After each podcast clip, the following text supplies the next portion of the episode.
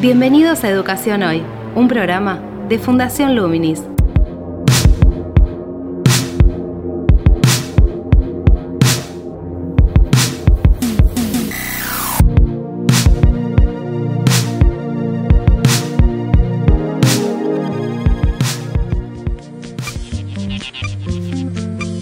Hola, ¿qué tal? Soy Gabriel Latorre y estoy dando comienzo a Educación Hoy, el podcast que realizamos desde Fundación Luminis, abordando diferentes temáticas de educación en Argentina y en el mundo. Hoy estamos con Marcos Sorteo, director ejecutivo de la Fundación, ya que estamos emitiendo lo que es el boletín mensual de Luminis, al cual se pueden suscribir y llega su mail. Hola Marcos, ¿cómo estás? Gabriel, buenas, ¿cómo va? Bien, bien, aquí estamos hoy con una entrevista directo a España. Sí, me parecen muy buenas estas entrevistas que de repente miramos y hablamos con protagonistas o con actores de, otras partes del mundo. Hemos hecho varias a lo largo del año pasado y de este año. ¿Por qué? Porque podemos aprender de experiencias de, otros países y de otras realidades. Así es, hoy estamos con Joan Domenech Francesc, que es, bueno, de Cataluña, España. Es licenciado en Filosofía y Letras por la Universidad Autónoma de Barcelona. Ha sido maestro en diferentes centros públicos de Cataluña, que es como se denominan las escuelas, y ha desarrollado hace ya unos 10 años una perspectiva, una propuesta de, reflexión pedagógica en torno a la educación lenta, a, lo que tiene que ver con un tiempo o la escuela como un espacio donde se pueda desarrollar un tiempo de atención más reflexivo, más enfocado en la posibilidad de profundizar en los temas, lo que habilita también la posibilidad de tomar temas del mundo exterior, por decirlo entre comillas, ¿no? puertas afuera de la escuela. Uno de esos temas en este caso, eh, que incide también muy fuertemente dentro de la escuela, es la educación en pandemia, que es un poquito también por lo cual lo, hemos este, convocado a él, como vos decías Marcos, también para tener perspectivas de, otras partes del mundo, de otras situaciones que con matices tienen algunas similitudes con, con nuestra realidad. Y bueno, también aprender de eso, ¿no? Buenísimo, vayamos directo a la entrevista, ¿te parece? Dale, cómo no. Actualidad en Educación Hoy. Hace 10 años desarrollaste este planteo sobre la educación lenta, la educación lenta refiriéndose a un tiempo diferente eh, dentro de la escuela al que sucede fuera en la sociedad para poder propiciar una reflexión, una observación, un pensamiento más profundo en cuanto a la capacidad de tener una concentración sobre diferentes aspectos y temas que también pueden ser referidos a lo que sucede en la sociedad siendo que en este proceso de la educación en pandemia, el proceso de aprendizaje y enseñanza se virtualizó, pasó de, estar dentro de la escuela físicamente a la virtualidad con una multiplicidad de estímulos y eso implicó la percepción también de una aceleración de los tiempos en cuanto a la multiplicidad de tareas por cumplir, de organizar las diferentes actividades sin tener una referencia previa para poder hacerlo y la ansiedad también de poder cumplir con, esos tiempos y con esos compromisos, pero a su vez también en un estado de relativa quietud en cuanto que hemos estado encerrados durante muchos meses, ¿no? tanto en España como aquí en, aquí en Argentina. Hemos tenido esa situación de una cuarentena puertas adentro en la que el tiempo muchas veces parecía ralentizarse.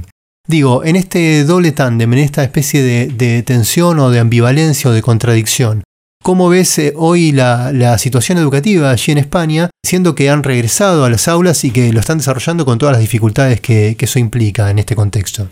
Yo creo que la pandemia lo que ha conseguido es agudizar mucho más los problemas que ya veíamos antes y entre ellos precisamente el aprendizaje. Yo pienso que la virtualidad lo que hace es desvirtuar la esencia de la educación. No puede haber una educación, no puede haber una escuela que no tenga este elemento de proximidad, de, cercanía, de contacto, ¿no? Porque lo que se puede hacer con la virtualidad es sustituir una parte de lo que hace la escuela, ¿no? Pero al sustituir la parte esta que sería más transmisiva, lo que se hace es caricaturizar aprendizaje y educación, ¿no? Se caricaturiza y solamente se escoge una parte de ese aprendizaje, ¿no? Entonces, lo que produce esto es precisamente una agudización todavía mayor de los problemas que nosotros detectábamos antes, ¿no? Si antes decíamos los currículums sobrecargados y acelerados, lo que producen es conocimientos efímeros, conocimientos superficiales, conocimientos irrelevantes incluso. Pues bien, si además hay la no presencialidad, si Además, hay esta distancia y además este dispositivo tecnológico que nos acerca, ahora nos acerca porque estamos lejos, ¿no? Pero en definitiva entre el maestro y, sus alumnos los aleja, porque los deja sin el cuerpo, ¿no? sin la posibilidad de, de la cercanía, de la proximidad. Todo esto lo que hace todavía más es caricaturizar y exagerar todavía más o agudizar todavía más esos problemas que nosotros detectábamos antes. La escuela en una pantalla no es escuela, es otra cosa, es una parte de las funciones que debería cumplir la escuela, pero sin seguramente una parte muy esencial, ¿no? No podemos aprender solamente el aprendizaje a través de una pantalla es muy limitado y es muy limitado porque la escuela no debe entenderse únicamente como una reproducción de contenidos, sino como una formación integral de la persona. La mejor manera de hacerla es precisamente en comunidad, con la cercanía, con la proximidad, con las relaciones que se establecen, con los vínculos emocionales, educativos, de aprendizaje que se crean en un grupo del aula. ¿no? Por lo tanto, mi reflexión es que si no hay más remedio, pantallas, pero enseguida que podamos volvamos a la esencia. Para mí es preocupante, ¿no? Yo sé que habéis estado muchos meses confinados, ¿no? Sin escuela directamente, más que aquí, porque aquí nosotros empezamos el curso en septiembre y desde septiembre las escuelas han estado abiertas con un porcentaje muy pequeño de contagios, muy pequeño, y esto ha sido un éxito, me parece, de, tanto de la administración como de las escuelas que han puesto todos los recursos para que eso pudiera ser. Los tres meses que estuvimos confinados, desde el 14 de marzo hasta finales de curso, en junio, para mucha gente le dio argumentos para defender precisamente esta idea de escuela, ¿no? La idea de escuela como un lugar autónomo, separado de la sociedad, en la que la comunidad educativa de alumnos, maestros, piensan sobre el mundo, leen el mundo, escriben sobre el mundo, reflexionan sobre lo que nos pasa. ¿no? Yo creo que estos tres meses a mucha gente les, le ha servido, estos tres meses que estuvimos en casa haciendo lo que podíamos, las familias, los maestros, intentando que la brecha digital no, no perjudicara precisamente los eslabones más, más débiles de los alumnos. Pero por otra parte, eh, para mí fue de, una gran, de unas grandes enseñanzas. Nos puso sobre la mesa sobre todo esta, esta esencialidad de, la realidad de la escuela, ¿no? Aquí en Argentina el término de la burbuja refiere a el grupo aislado por tener algún caso de, COVID, el grupo que se aísla, el grupo de alumnos con el docente. Pero de alguna manera también la imagen de la burbuja la podemos utilizar como metáfora para dar cuenta de todos estos aspectos que vos mencionás de en cuanto a la creación de una comunidad, ¿no? Una comunidad en la cual dentro de, de la escuela, dentro de un aula, un grupo en el marco de las condiciones de un protocolo puede verse, puede sentirse, puede percibirse y eso puede generar las condiciones propicias para un proceso de enseñanza y aprendizaje porque se dan las condiciones psicoemocionales o por lo menos el docente puede trabajar sobre ellas al ver al alumno, ver cómo está, percibir todos esos aspectos que en el pasaje a la virtualidad de alguna manera se, se opacaron o, o quedaron ciegos porque no estaba la corporalidad, no estaba tampoco la, convivencia cuerpo a cuerpo, cara a cara, viendo la gestualidad del otro, el docente pudiendo ver cómo están sus alumnos. Actualmente en la Argentina se da el debate sobre la presencialidad.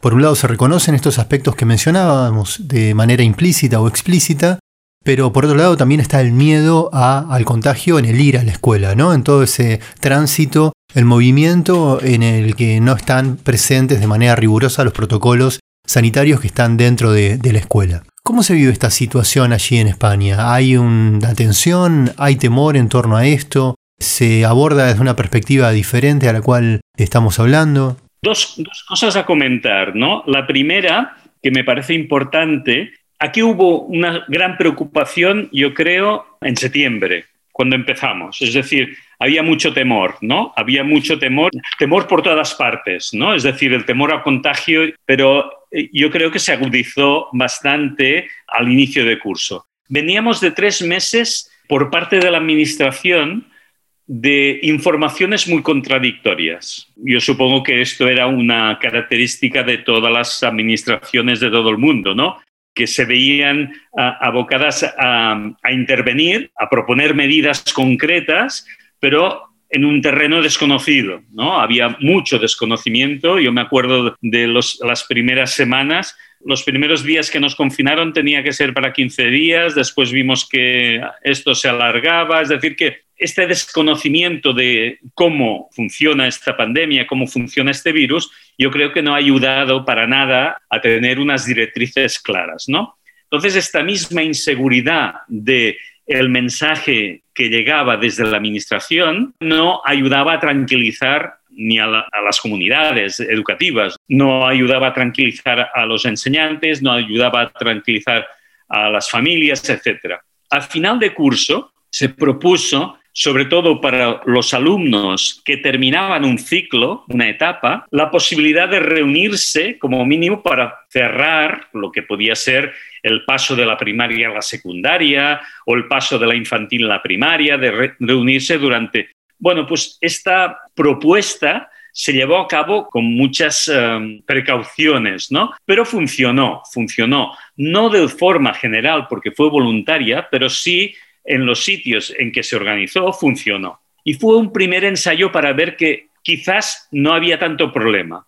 Después de tres meses ya se empezaba a decir que no era problema de los niños, no era problema de la población entre infantil y juvenil, sino que precisamente en esta población los contagios eran más difíciles, ¿no? Por lo tanto, aquel miedo que había al principio de que los niños iban a contagiar a los abuelos, para entendernos, parecía que al cabo de tres meses, personal sanitario, los médicos, los investigadores empezaban a ponerlo en duda y decir que precisamente los niños no eran agentes muy activos en el contagio del resto de personas. Y con estas premisas, yo creo que aquí la Administración apostó porque en septiembre empezar de forma más o menos normalizada.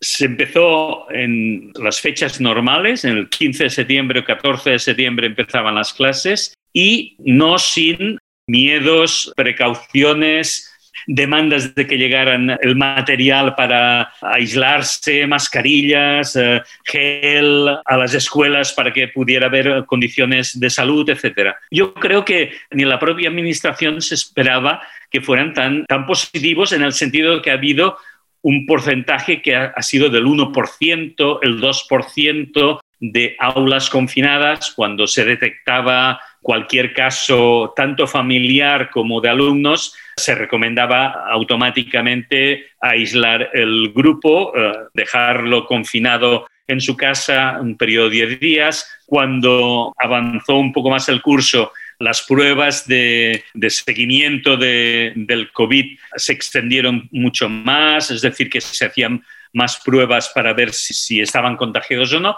Y todo esto ha producido una situación, como te digo, yo creo que en este sentido ha sido positiva, de tranquilidad. Yo creo que nos hemos ido tranquilizando todos, ¿no? Por una parte, los equipos docentes, que yo creo que estaban muy preocupados porque repentinamente les caía una cierta responsabilidad de ver si esto funcionaría o no, y cuando empiezas una cosa no tienes nunca la certeza de cómo va a acabar, y por parte de las familias lo mismo, ¿no? Yo creo que este ha sido uno de los elementos que, ha funcionado de una forma más positiva. Ha habido en las etapas postobligatorias una propuesta, ha habido propuestas de semipresencialidad, pero que han sido bastante contestadas por parte de, de, las mismas comunidades, ¿no? Es decir, de que continuamente han reclamado volver a la escuela, volver con los mayores parecía que era más fácil organizar periodos eh, semanales o quincenales de asistencia a las clases, con lo cual permitía disminuir las ratios, es decir, un grupo de 30 alumnos, por ejemplo, de bachillerato, se dividía en dos grupos y durante una semana uno de los grupos asistía a clases, con lo cual había grupos de 15, de 15 alumnos y los otros 15 recibían esta educación eh, virtual a través de la pantalla, ¿no? Eran mecanismos de estos, pero continuamente llegaban eh, propuestas de las propias escuelas y de los propios institutos reclamando esta presencialidad. Yo creo que ha habido miedo por parte de los maestros y prevención o cuidado por parte tanto de familias, de sectores de familias como de profesorado, pero ha habido una gran unanimidad por parte de los alumnos. Los alumnos querían volver a la escuela y esto ya se notaba a finales del curso pasado. Yo asistía virtualmente a algunas despedidas de etapa a final de junio y veías las ganas que tenían los alumnos de volver, ¿no? Es decir, me parece que son los que lo han tenido más claro, ¿no? Que sin la presencialidad eh, la escuela no existe, ¿no? Existe otra cosa, ¿no? Algunos han podido redescubrir a su familia, algunos han podido experimentar eh, situaciones en las que también han aprendido sin estar en la escuela, ¿no? Pero había bastante unanimidad por parte de los alumnos de que la escuela es muy importante para ellos, ¿no? Precisamente por esta función de, crear vínculos, de crear comunidad, de crear eh, lazos entre ellos, ¿no? En relación a las escuelas, ¿cómo has visto la conformación y el trabajo de los equipos, de docentes, de directivos en ese contexto de pandemia y aislamiento?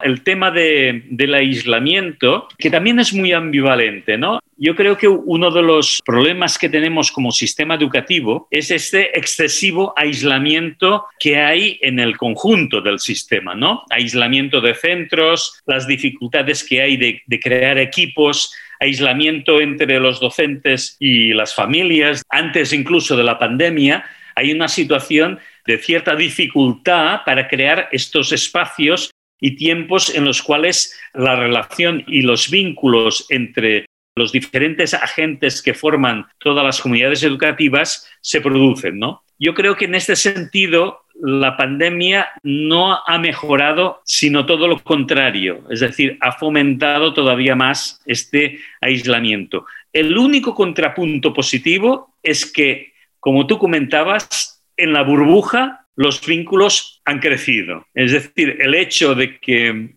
haya 15, 20 alumnos que tengan que convivir prácticamente eh, todo el tiempo en la escuela, eso ha tenido este efecto positivo de crear más, más conexiones, ¿no? Incluso de mm, esa fragmentación de la cual hablaba al principio, quedar un poco neutralizada por esa necesidad de acoger esta burbuja de un número determinado de alumnos con unos profesores con los que no hay tanto cambio, ¿no? No hay tanta variación, ¿no? Durante, durante la semana, ¿no? Pero al margen de este aspecto más concreto, yo creo que en general la pandemia ha aislado todavía más los centros, ¿no? Porque se han tenido muchos que espabilar, ¿no? Se han tenido que, que inventar, que reinventarse, ¿no? Tanto a nivel, por ejemplo, del, aspecto más tecnológico como de los aspectos más del funcionamiento normal, ¿no? Y ese aspecto es preocupante, ¿no? La pandemia ha agudizado muchos problemas, ¿no? No los ha provocado, pero los ha puesto mucho más evidentes. Las desigualdades, por ejemplo, también es otro aspecto que con la pandemia en muchos casos no ha sido posible, por ejemplo, en los, en los, momentos en que los niños estaban confinados en sus casas, había un porcentaje importante de alumnos que no podían conectarse y no solamente porque no tuvieran dispositivos en sus casas, sino por razones culturales, por razones diversas. La brecha digital que se producía precisamente por estos aspectos contribuía a que estas brechas de desigualdad que todavía hoy persisten en la escuela todavía se agudicen o aumenten de manera más preocupante. ¿no? Esto que mencionás de la esencialidad de la escuela se vincula con la situación de que la pandemia puso en visibilidad una serie de problemas ya existentes o los potenció o también, bueno, generó otros, ¿no? Pero en relación a lo esencial, está la función de la escuela en la que el docente cara a cara o un directivo puede ver en sus alumnos sus características en relación a su estado emocional, por ejemplo, y desde allí puede también empezar a identificar algunas problemáticas que yendo a extremos pueden ir desde el maltrato hasta el abuso. Esas cuestiones en, la situación de virtualidad son mucho más difíciles de, de poder identificar o al menos de abordar y profundizar. ¿Cómo vinculás estas cuestiones eh, en relación justamente a tu planteo de, la esencialidad de la escuela, de lo que es esencial en la escuela? ¿Cómo lo pensás a eso?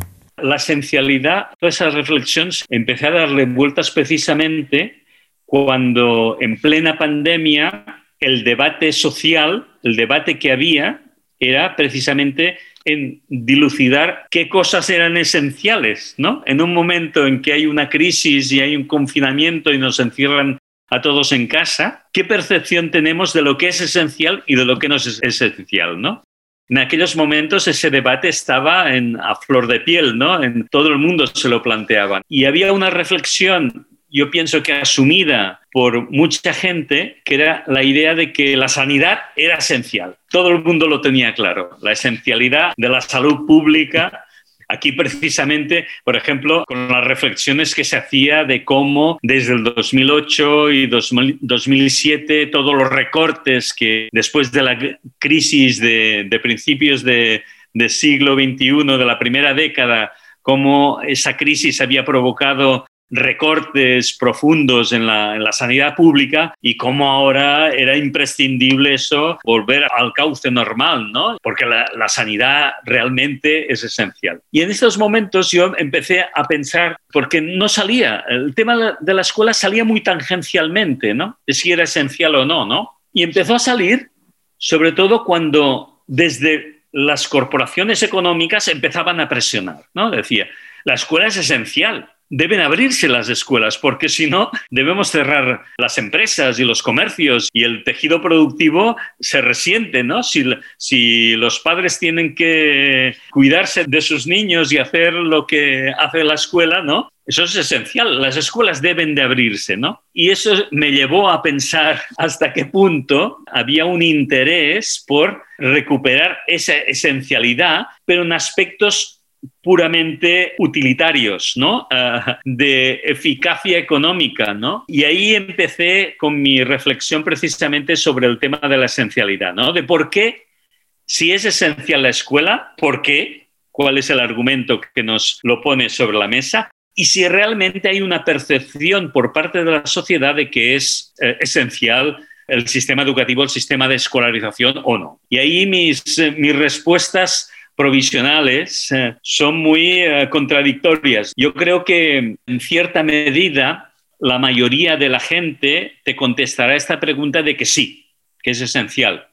Pero si empiezas a profundizar en cómo entienden esa esencialidad, nos daremos cuenta de que fundamentalmente, como decía antes, es esencial para hacer una función de guardia y custodia, mientras los papás y las mamás están trabajando, los niños están guardados en la escuela y para eso es esencial que las escuelas abran y en todo caso también para transmitir conocimientos, pero como la transmisión de conocimientos desde determinados sectores parece ser que con las pantallas y con los con la virtualidad y hay suficiente, todo esto nos lleva a una reflexión muy contradictoria y muy controvertida, ¿no? Hasta qué punto la sociedad piensa que la escuela es esencial, ¿no? Claro, es esencial precisamente para cosas que van un poco más allá de la transmisión de contenidos y de la guardería, ¿no? De las funciones de guardería, ¿no? Y ahí está mi reflexión actual de reivindicar precisamente el papel que tiene la escuela,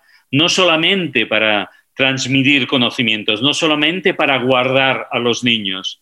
Para guardar a los niños sí, pero con una función, digamos, que cualifica esta, esta guarda y custodia, ¿no? que es la idea de, crear vínculos, lo que decíamos antes de la presencialidad. ¿no? La escuela nos guarda, guarda a los alumnos, pero con una función de, cura, de tener eh, cuidado, cuidado desde el punto de vista de salud, desde el punto de vista educativo, desde el punto de vista de aprendizaje y también de crear vínculos y de crear comunidad, de crear cooperación, de crear ámbitos de cooperación entre ellos. Y eso le da una calidad diferente a la escuela, una esencialidad diferente y transmite conocimientos, pero no solamente desde un punto de vista unidireccional, que es lo que permite fundamentalmente la pantalla, ¿no? La pantalla eh, permite que yo hable, mis alumnos más o menos me escuchen, ¿no? Más o menos, como en la clase, ¿no? Pero aunque la tecnología puede tener dispositivos también muy diversos, impide esa interrelación entre nosotros, esa creación de vínculos, por lo tanto, castra un poco esta transmisión del conocimiento, ¿no? Por lo tanto, si la escuela es esencial, no solamente es por esas dos funciones, sino porque a esas dos funciones les da unas características fundamentales de calidad, de calidad educativa, ¿no? Todo esto que estás mencionando se enmarca en un aspecto de la necesidad de la escuela, de lo que le hace esencial, que es generar las condiciones psicoemocionales para el aprendizaje, para un desenvolvimiento en una situación, en un estado de confianza, ¿no? Por parte de, los chicos, de los alumnos, para poder aprender, es decir, para propiciar justamente la voluntad, la atención, la curiosidad, y que como decíamos, en la dimensión virtual es algo mucho más, más difícil. Cuando he estado viendo medios aquí en Argentina, e incluso también en otras partes del mundo, también en España, en mayor o menor grado ha estado como silenciado el tema de la condición psicoemocional de los, de los alumnos. No si digo silenciado, pero por lo menos no tan presente, no, no prioritariamente.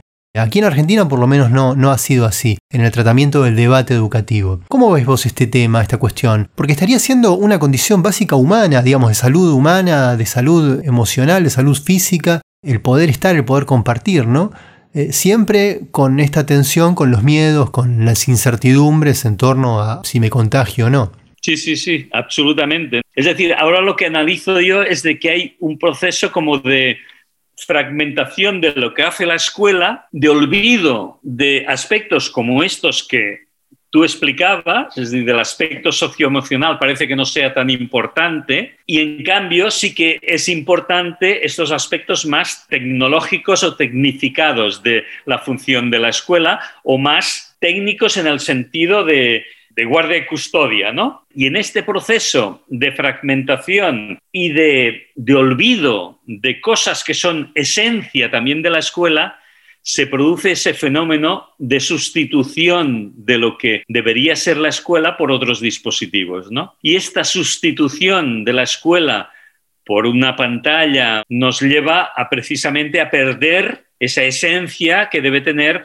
la escuela, un sistema formal educativo, ¿no? Y por eso es tan preocupante, ¿no? Por eso cuando preguntas sobre la esencialidad de la escuela, parece como si fuera una pregunta retórica, ¿no? Es como, me recuerda el principio de aquel libro de David Wallace que explica la, anécdota de los peces, de dos peces que van nadando por el agua, dos peces jóvenes y se cruzan con un pez con más experiencia mayor y el pez mayor les dice a los dos peces, buenos días, ¿cómo está el agua? Y los peces continúan nadando y al cabo de un rato se miran y dicen, ¿qué caramba es esto del agua? Es decir, que hay una idea de, que la escuela ya funciona y que naturalmente que es esencial la escuela, ¿no? Pero como decía antes, cuando intentas profundizar, es esencial para qué y empiezas a analizar estos elementos colaterales que parece que sean eh, absolutamente anulados, te das cuenta que hay mucho trabajo por hacer para que la escuela sea considerada esencial. Y no voy a ser demagógico, pero si realmente pensamos que es esencial, eso tiene que tener traducción también en presupuestos. Te invitamos a participar de Educación Hoy a través de las redes sociales de Fundación Luminis, arroba Infoluminis o nuestro sitio web www.fundacionluminis.org.ar.